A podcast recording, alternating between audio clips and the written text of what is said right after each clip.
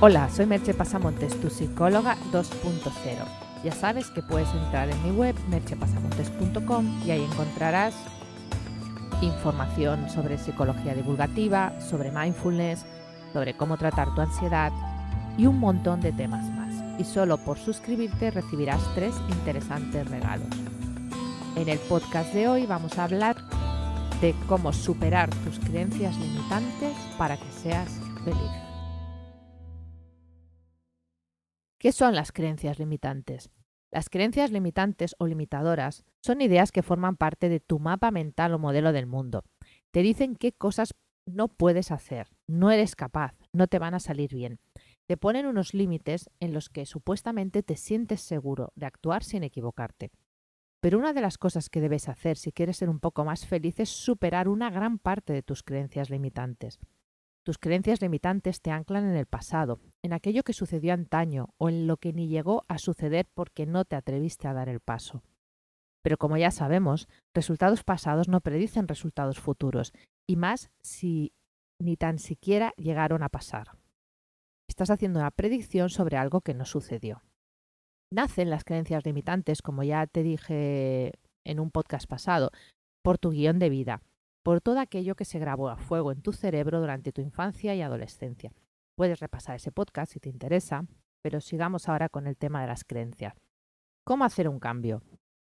El primer paso que has de dar para empezar este proceso de cambio es ser consciente de dos cosas, de que tienes creencias limitantes y de que la mayoría de ellas no se corresponden con la realidad, solo están en tu cabeza. Y esto es un punto importantísimo.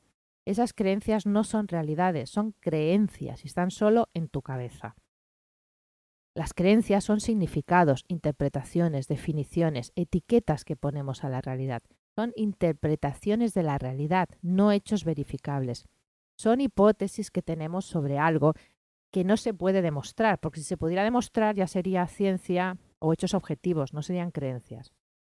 Lo malo es que en muchas ocasiones no eres capaz de hacer esta distinción tan fácilmente.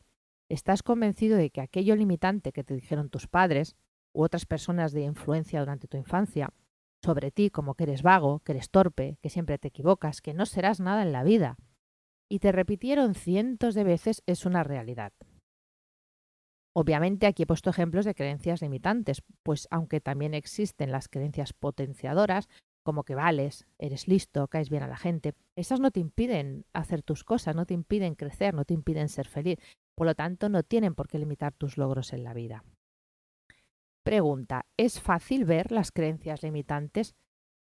Pues no. Esto no es nada sencillo, pues son creencias tan profundas, tan incrustadas en tu diálogo interior, que es posible que ni te des cuenta de que las tienes. Para ti son la realidad. Es muy posible que algunas incluso las vivas como una certeza absoluta. Yo casi te puedo garantizar que si nos pusiéramos a hablar tú y yo, tú soltarías creencias limitantes sobre ti mismo o incluso sobre el mundo que para ti serían la verdad, la realidad, la única realidad. Por eso, tiene tanta importancia contar con la ayuda profesional. La mayoría de clientes que vienen a mi consulta tienen bastantes creencias limitadoras, muchas de hecho. Yo les guío con la palabra, las preguntas y las técnicas adecuadas para que vayan contándome sus creencias sin apenas darse cuenta, y así podemos trabajar con ellas. En, ese segundo paso, se, hace eso, trabajar con todo ese material que surge. Porque ser consciente de que tienes una creencia, incluso entender que lo es, no siempre, de hecho casi nunca es suficiente para cambiarla. A veces, excepcionalmente sucede que es insight espontáneo hace que sueltes la creencia, pero generalmente la creencia está tan arraigada que al final dices, sí, bueno, pero algo de torpe sí que lo soy. Y te quedas ahí. La mayoría de las